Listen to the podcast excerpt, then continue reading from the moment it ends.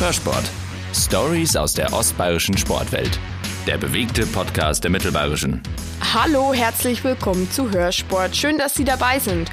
Heute widmen wir uns dem Amateurfußball, genauer gesagt der DJK Filzing. Denn wenn man sich die Tabellensituation in der Bayernliga Nord anschaut, liest sich das schon fast wie eine Filzing-Attacke auf die Regionalliga. Wir durchleuchten heute die Pläne der DJK. Mein Name ist Evi Reiter. Hörsport wird präsentiert von Volvo Autohaus Bauer. Wir konzentrieren uns auf das, was uns überzeugt und das, was wir am besten können. Auf Volvo.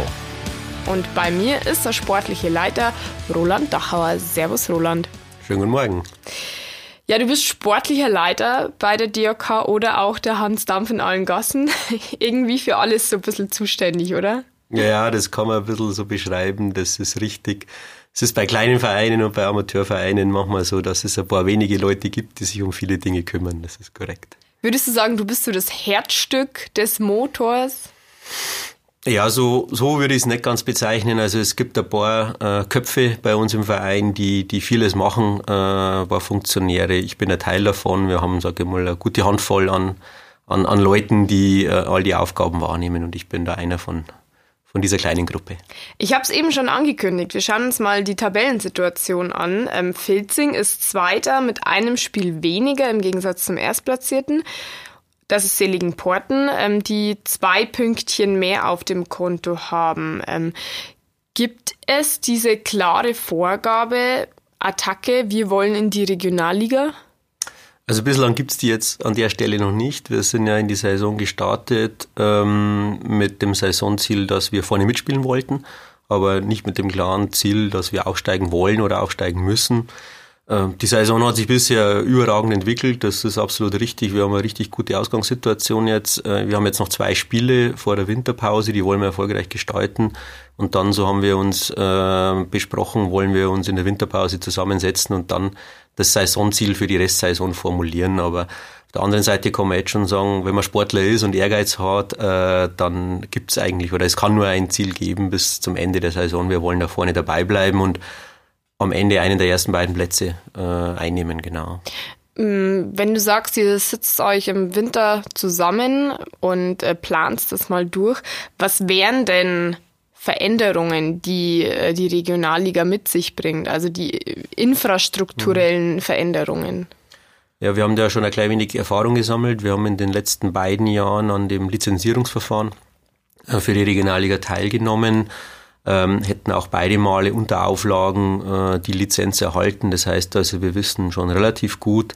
Ich gehe jetzt mal davon aus, dass sich äh, die, äh, die Rahmenbedingungen jetzt äh, seitens des Verbands bisher nicht geändert haben für die nächste Saison. Das heißt, wir wissen also relativ gut, was wir an Baustellen hätten, mhm. im wahrsten Sinne des Wortes mhm. an Baustellen hätten, Zum Beispiel? weil wir das eine oder andere infrastrukturell schon machen müssten. Äh, zum Beispiel wäre hier ganz konkret Sicherheitsauflage, Gäste-Fanbereich, äh, ähm, da müsste man unser Stadion nachrüsten. Das heißt, das würde also eine kleine Baumaßnahme mit sich bringen.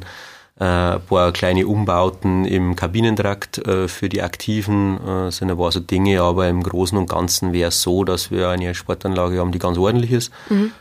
die also schon vieles mitbringt, auch für die Regionalliga, sodass die tatsächlichen Veränderungen, die wir vornehmen müssten, ich sage es jetzt mal so, machbar wären. Was bedeutet das ähm, monetär? Also wie viel Geld mehr müsste man irgendwie erwirtschaften, um das Ganze zu stemmen? Also für den laufenden Spielbetrieb, äh, zumindest in der ersten Saison, wird es, glaube ich, gar nicht so viele Veränderungen bedeuten. Ähm, weil wir haben äh, einen Kader, der zu großen Teilen auch mit Verträgen ausgestattet ist für die nächste Saison, liegen unabhängig. Mhm. Das heißt also, wir sind, was die Kaderplanung angeht und dem natürlich äh, nachgelagert die finanzielle äh, oder Personalkostenplanung, sind wir ja schon relativ weit und vor allen Dingen auch liegen unabhängig relativ weit. Das heißt, für einen laufenden Spielbetrieb wird so viel gar nicht bedeuten, ein Stück weit mehr an, an an, an, an Kosten für Verbandsabgaben und so weiter sicherlich kommen damit dazu. Ähm, was die größere Belastung wäre, wären dann die Einmalkosten, die wir haben werden, wenn wir Umbaumaßnahmen machen müssten. Da müsste man, wie es immer ist, äh, mit dem Hauptverein sprechen, äh, wie die Finanzierung aussteht, die Kommune äh, aussieht, die Kommune ins Boot holen und so weiter. Aber das mhm. wäre eher der größere Part, die Einmalkosten, wenn wir tatsächlich in Infrastruktur investieren müssten. Mhm. Wir sind im Hier und Jetzt und jetzt spielt ihr aktuell in der Bayernliga Nord. Das hat sich ja auch geändert in diesem Jahr. Ihr habt die, ihr seid von der Südstaffel in die Nordstaffel gerutscht. Dein Gefühl bis jetzt besser, schlechter? Kann man das überhaupt werten? Hm, naja, also das ist richtig. Wir haben im Sommer die Liga gewechselt. Wir haben jetzt nicht wirklich gewusst, was auf uns zukommt. Wir haben ein, zwei Mannschaften gekannt aus Vorbereitungsspielen, aber ansonsten auch viele Mannschaften nicht gekannt. Jetzt sind wir ein halbes Jahr in der Liga oder eine Vorrunde lang in der Liga. Uns gefällt es sehr gut. Ähm, es ist tatsächlich ein klein wenig anders. Ähm, das kann man auch so sagen. Es wird ein bisschen anderer Fußball gespielt, ein bisschen körperbetonter, ein bisschen, ähm, äh, ein bisschen zweikampfintensiver. Mhm. Also nicht, sage ich mal, so die, die technisch versierte Klinge, wie es vielleicht im Süden der Fall war. Darauf haben wir uns aber gut eingestellt. Äh, die Liga an sich ist auch gut. Äh, was die Spitzenmannschaften angeht, definitiv. Also die Mannschaften, die vorne sind, sei es jetzt Eltersdorf oder sei es Seligen Porten, sind wirklich absolute Top-Mannschaften. Die haben richtig viel Qualität. Die würden auch im Süden garantiert äh, richtig gute Rolle spielen. Was ein bisschen anders ist im, im Norden, ist die Ausgeglichenheit in der Liga. Also mhm. da ist es schon so, denke ich, dass gerade das hintere Drittel oder die letzten fünf Mannschaften der Liga Stück weit weniger Qualität haben im Vergleich zu der Südstaffel, weil in der Südstaffel war ja ein Markenzeichen, dass die eigentlich über die komplette Liga hinweg sehr, sehr ausgeglichen war. Aber äh, uns gefällt es trotzdem sehr, sehr gut in der Liga, vor allen Dingen auch, weil sehr viel eigentlich ganz, ganz äh, angenehme Vereine drin sind, die ein bisschen einen ähnlichen Charakter haben, äh, wie das bei uns selber der Fall ist. Das heißt oft ein bisschen kleinere Vereine, äh, Dorfvereine in Anführungszeichen, was ich aber da sehr positiv äh, meine mit, äh, die ordentlich Zuschauer haben bei, ihr, äh, bei ihren Heimspielen und die einfach sehr, sehr, sehr, sehr angenehme Atmosphäre in ihren Plätzen haben. Das gefällt uns eigentlich sehr gut. Also als Fazit kann man sagen, die Südstaffel ist trotzdem etwas stärker. In der, in der Breite, ja. In mhm. der Breite denke ich, ja, es gibt hier sehr, sehr viele gute Mannschaften, gerade die, die Vereine aus Münchner um, fällt, die natürlich massiv von der Nachwuchsarbeit der Profivereine profitieren, äh, die sehr, sehr viele richtig gut ausgebildete Spieler in, in ihren Kadern haben. Äh, und deshalb ist in der Breite, glaube ich, die Südstaffel definitiv äh, ein Stück weit stärker. Ähm, aber in der Spitze, glaube ich, gibt es nicht so viele Unterschiede. Und ihr habt in dieser Saison endlich mal wieder ein Landkreisderby, nämlich gegen den ASV Kam. Das fand ja vor gut zwei Wochen statt. Also gerade wer unseren Landkreis kennt, der weiß, dass, dass der äh, Fußball sehr viel Begeisterung erzeugen kann äh, bei den Zuschauern. Und gerade wenn es Derbys gibt in der Liga, dann, ähm, dann ist das immer was Besonderes. Wir hatten das lange Zeit äh, in der Landesliga damals noch, ein Jahr in der Bayernliga, als der FC Bad Kötzting in der Bayernliga war im Jahr 2014.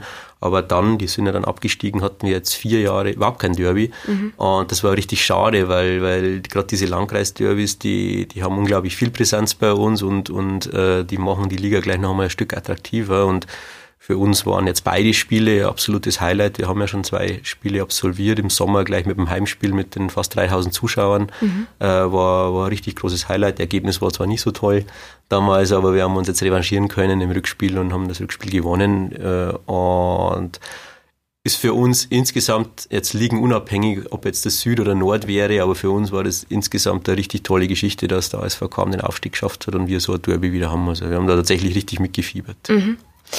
Mm, du sagst äh, 3000 Zuschauer, das ist extrem viel für ein Amateurspiel. Würdest du sagen, dass Bayernliga, klar, ist Amateurbereich, aber es sind ja auch Spieler dabei, die kommen aus Profimannschaften.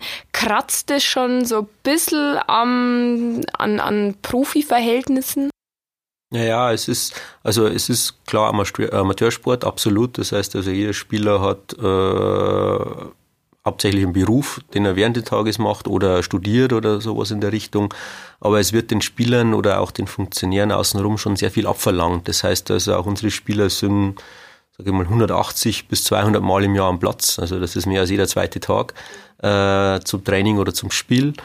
Ähm, es ist schon sehr anspruchsvoll, definitiv. Das heißt also, die Spieler müssen sehr viel Opfer bringen, äh, um das zu stemmen, Beruf und, und diesen Amateursport auf hohem Amateurniveau äh, parallel kombinieren zu können, aber es ist trotzdem noch, äh, trotzdem noch äh, absoluter Amateurbereich, ähm, was die Bayernliga angeht und man, wir haben uns schon ein bisschen Gedanken gemacht, auch selbst wenn, äh, selbst wenn wir mal den Aufstieg schaffen würden, dann würden wir den grundsätzlichen Setup äh, unserer, unserer Abläufe und unserer Arbeit auch nicht verändern. Das heißt also, es würde ganz klassisch weiter Amateursport bleiben. ähm, weiter Amateursport bleiben, auch wenn wir in der Regionalliga spielen würden. Aber es ist gerade was, äh, was die, auch die Qualität angeht, definitiv, was die Arbeit des Trainerteams angeht, was die Arbeit der Spieler angeht, ist es schon sehr, sehr anspruchsvoll und sehr, sehr gehoben. Also ich glaube, äh, ich glaube, die, die Abstände zu, äh, zu professionellen Mannschaften sind nicht mehr so groß äh, in, in vielen Abläufen. Äh, und zum Teil auch im sportlichen Niveau, das muss man auch sagen, weil wir haben, wir haben gute etablierte Spieler in der Mannschaft, die, das ist richtig, äh, zum Teil ja schon äh, ein paar Jahre professionell gespielt haben. Wir haben aber auch ein paar Talente äh, in, der, in der Mannschaft, die richtig viel Talent haben. Die, das heißt, die werden vielleicht in ihrer ähm, Nachwuchszeit ein bisschen mehr Glück gehabt hätten, äh, als sie in Herrenbereich gewechselt sind, dann hätten die durchaus einen Sprung schaffen können, dass sie noch ein, zwei Ligen höher spielen können, definitiv. Der erste Prozess um Wolbergs ist beendet. Doch was kommt jetzt? Im Podcast Sitzungssaal 104 beschäftigt sich Sebastian Böhm mit allem rund um die Regensburger Korruptionsaffäre. Dieses und viele weitere Podcast-Angebote finden Sie auf mittelbayerische.de slash podcast. Ihr seid ja auch so ein bisschen das Auffangbecken für ehemalige Jahrenspieler. André Luge, Fabian Trettenbach, äh, Tobi Hoch oder Maximilian Wolf der, aus der zweiten Mannschaft des Jahren. Nimmt man das gerne auf? Also sagt man so, ja klar, also wenn ihr hier nicht mehr zum Zug kommt, kommt es zu uns. Ja, definitiv. Da, da braucht man überhaupt kein Hehl draus machen. Ähm, die Nähe ist natürlich dankbar an der Stelle, das stimmt. Wir sind auch sehr, sehr glücklich darüber, dass wir einen sehr guten, mittlerweile wieder sehr, sehr gut aufgestellten Profiverein im, im, im näheren Umkreis haben. Das war ja über lange Jahre nicht der Fall.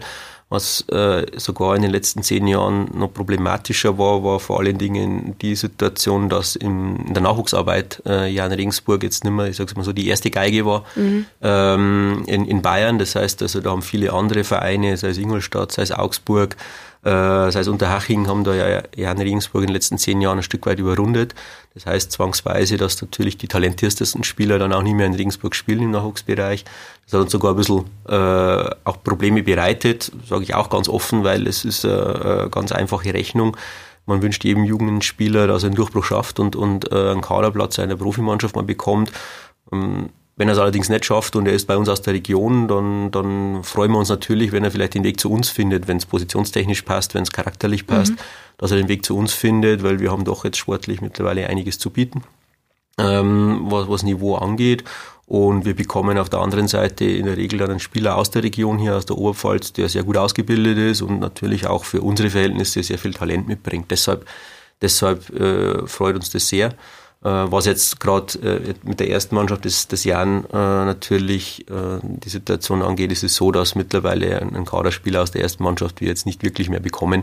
Das war vielleicht noch vor zwei, drei Jahren mhm. der Fall, als, als da das Niveau Regionalliga war oder dann beim Drittliga-Aufstieg, wo es dann tatsächlich auch für so einen Spieler, die Beispiele waren jetzt genannt, André Lugi zum Beispiel oder auch Fabian Trettenbach, der aus der Region kommt, es dann eine realistische Option war. Mhm. Realistische Option war, wenn sie keinen Vertrag bekommen bei Jan Regensburg, aber hier in der Region wohnen und leben bleiben wollen, dann äh, auch zu uns wechseln. Das ist jetzt, muss man auch ganz offen sagen, jetzt in der zweiten Liga nicht mehr der Fall, ähm, weil ja in der Regel die Spieler auch keinen großen regionalen Bezug mehr haben und dann schon auch, selbst wenn sie jetzt äh, beim Jan nicht so erfolgreich sind, wie sie das sich selber vorstellen, äh, dann sehr, sehr unwahrscheinlich in die fünfte Liga wechseln hier in der Oberpfalz, sondern eher dann beim anderen Profiverein in Deutschland versuchen, einen Vertrag zu bekommen. Mhm.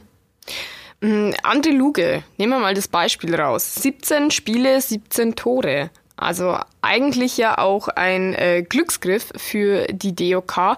Der kommt aber wiederum eigentlich gar nicht aus der Oberpfalz. Ja, das ist richtig. Also beide Aussagen sind richtig. Zum einen einmal, dass es ein Glücksfall ist für uns, das stimmt.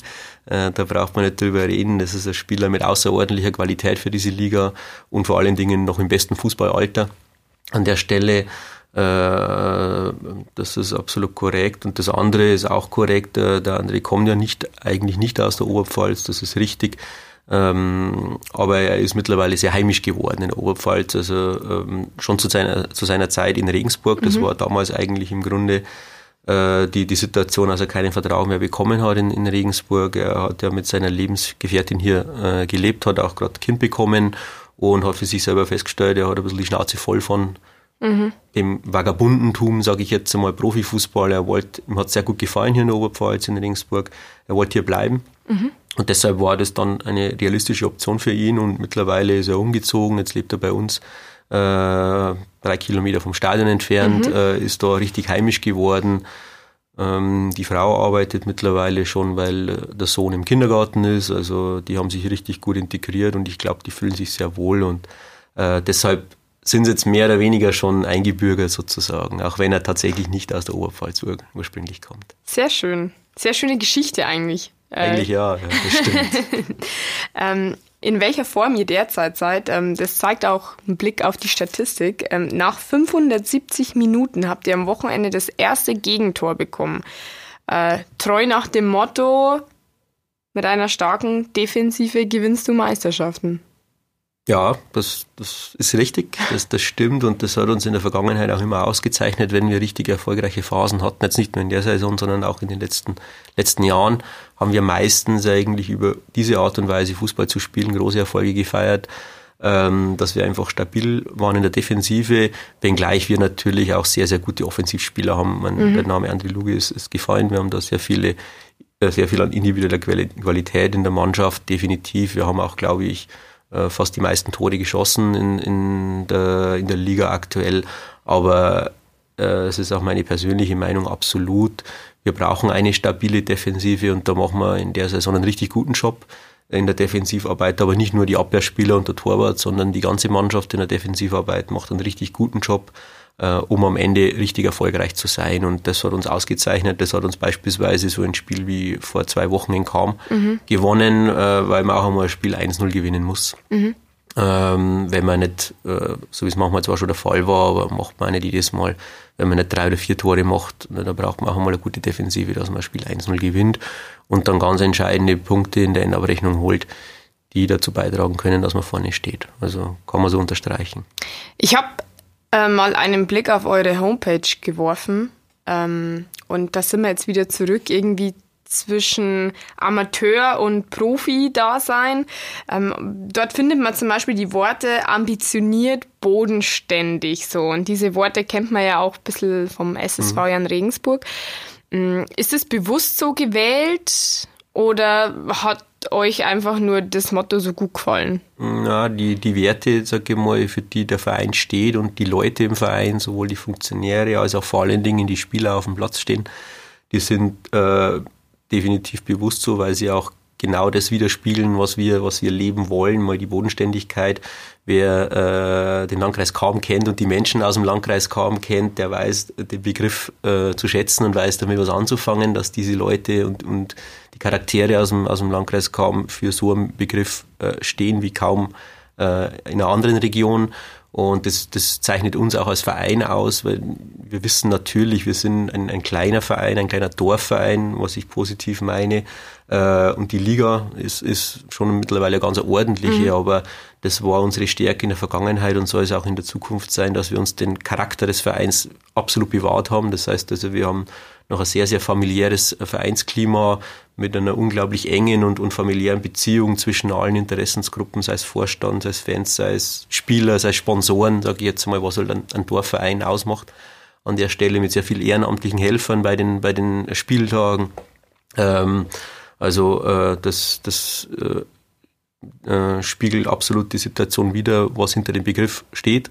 Bodenständig und ambitioniert ist natürlich das andere äh, als Begriff. Äh, das zeichnet uns auch aus, weil wir eigentlich auch fast in jeder Interessensgruppe Leute haben, die einfach sehr viel Ehrgeiz haben und, mhm. und was erreichen wollen. Und das braucht man auf diesem Niveau, das braucht man auf diesem Niveau, um dann tatsächlich erfolgreich zu sein. Und das gilt nicht nur für die Funktionäre, das gilt vor allen Dingen auch für die Spieler auf dem Platz, die genau diesen, die genau diesen äh, Wertebegriff äh, in den letzten Monaten unglaublich toll vorgelebt haben mit einer tollen Mentalität und einem tollen Charakter. Und was letztlich, glaube ich, äh, äh, den Ausschlag eigentlich gegeben hat, dass wir so eine Erfolgsserie hingelegt haben, mhm. weil Qualität haben andere Mannschaften schon auch in der, in der Liga, richtig viel äh, sportliche Qualität, die haben wir auch, aber äh, die Mannschaft gefällt in den letzten Wochen vor allen Dingen genau durch diesen großen Ehrgeiz und durch die Ambitionen, die sie, die sie sich selber setzen und, und für, sie, sie da, für, sie, für die sie dann aber ganz hart und, und akribisch arbeiten. Mhm. Am Spielfeld, aber vor allen Dingen auch am Trainingsplatz. Mhm. Du sprichst im positiven Sinn von einem Dorfverein. Ähm, nichtsdestotrotz holst du immer so ein bisschen Glanz und Glamour zu diesem Dorfverein, nämlich auch mit eurem Engagement, ähm, sozialem Engagement. Stichwort Team Bananenflanke, die Bananenflanke-Legenden äh, waren bei euch ähm, in Filzing. Warum ist es trotzdem auch so wichtig? Also klar, Bodenständigkeit mhm. und ähm, wir sind aus der Region und wir sind der Dorfclub, klar, mhm. positiv gemeint. Trotzdem aber diese Weltoffenheit. Ja, ich glaube, weil man genau sowas mittlerweile auf der Welt braucht heutzutage in der Gesellschaft. Also einmal die soziale Arbeit, die ist unglaublich wertvoll. Ich spreche jetzt da sogar ein bisschen eigennützig, nicht nur für die Leute, die davon profitieren, das heißt also in dem Fall die Kids beispielsweise, mhm. sondern es ist unglaublich wertvoll auch für uns selber. Also für mich als Menschen habe ich das festgestellt, für unsere Spieler, äh, die sich engagieren, weil es einfach die Persönlichkeit unglaublich weiterentwickelt und man damit einfach lernt, über den Tellerrand rauszuschauen. Und, äh, und, und das war einer der Beweggründe vor Jahren, warum wir auch diesen Weg eingeschlagen haben und neben all den sportlichen Ambitionen und dem Ehrgeiz auf dem Fußballfeld auch in, in solchen Dingen arbeiten und auch hinein investieren, Zeit und auch Aufwand, Mühen und, und, und Geld. Ähm, was ich aber absolut, absolut, glaube ich, bezeugt gemacht hat in, in den letzten Jahren. Und äh, ich denke, das ist jetzt meine persönliche Einstellung, es tut der Gesellschaft einfach gut. Es tut der Gesellschaft einfach gut. Und auf der anderen Seite gibt, äh, gibt die Arbeit aber auch das zurück, was man heutzutage, glaube ich, äh, in der Gesellschaft auch braucht. Und es ist halt so, äh, die angesprochene Weltoffenheit und, mhm. und, und äh, die Veränderungsbereitschaft und, und, und die Freizügigkeit, das, das braucht man ganz einfach an der Stelle äh, an der Stelle, um auch äh, in dieser veränderten Welt gut leben zu können. Äh, und ich denke, die Erfahrung haben wir jetzt wirklich gesammelt, das lässt sich aber ganz gut kombinieren. Also die Bodenständigkeit und die, äh, die Besinnung auf die auf traditionelle, auch ein paar traditionelle Werte, die, die unsere Region ausmachen und unsere Heimat ausmachen, auf der einen Seite und auf der anderen Seite aber trotzdem auch die Offenheit für, für Neues und für, und für Veränderungen und, und äh, für Dinge auf der Welt, die vielleicht äh, sage ich mal, nicht wirklich zu so einem Dorf passen, in Anführungszeichen, wobei wir festgestellt haben, dass das lässt sich sogar hervorragend kombinieren. Und die interessante Erkenntnis war im, äh, im Gegenzug eigentlich diese, äh, weil das angesprochen wurde, die Spieler oder diese, diese Mannschaft, die Bananenflanker beispielsweise, die ja unglaublich viel von der Welt zum Teil schon gesehen haben und viel erlebt haben, äh, die schätzen das sehr, die schätzen das sehr, wenn die dann irgendwo ankommen und, und, und finden sowas vor, wie es zum Beispiel bei uns ist, was aber jetzt nicht nur unbedingt für uns als Verein steht, sondern wie es grundsätzlich dann in vielen anderen kleinen Vereinen äh, auch der Fall ist. Wir hatten in diesem Sommer eine, eine Benefizveranstaltung, die war nicht bei uns in Filzing, die mhm. war in der Nähe von Kelheim, aber auch beim unglaublich rührigen kleinen Dorfverein, also vom Charakter her ähnlich wie es wir sind und auch da hat es gegolten. Äh, da haben sich die Spieler und die Leute, die da irgendwo herkommen, die haben sich richtig wohlgefühlt, weil sie da vielleicht Dinge vorfinden, äh, was, was, was Engagement angeht, was, was, was Herzblut angeht und was, was Werteverständnis angeht. Sie vielleicht äh, aus der Welt, wo sie herkommen, gar nicht mehr so kennen. Mhm. deshalb glaube ich, schätzt es sogar jetzt an der Stelle auch die andere Seite, wenn sie solche Dinge mal vorfinden.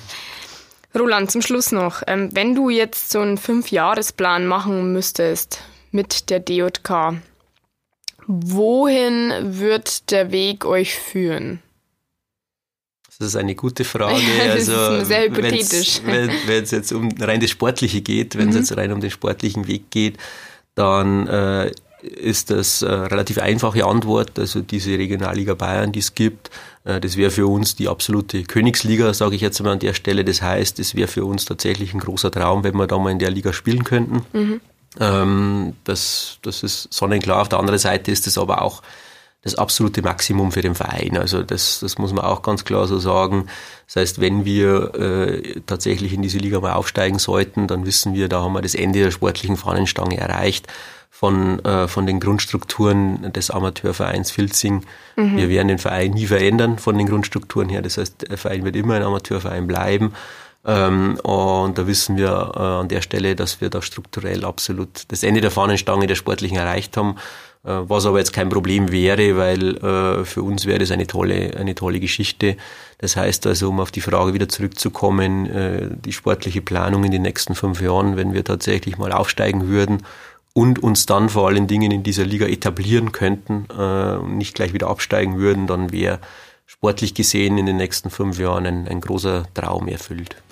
Ja, wir hoffen, dass dieser Traum vielleicht schon in dieser Saison erfüllt wird. Ähm, vielleicht können wir dann am Ende äh, der Saison gemeinsam im Podcast über die Feierlichkeiten sprechen.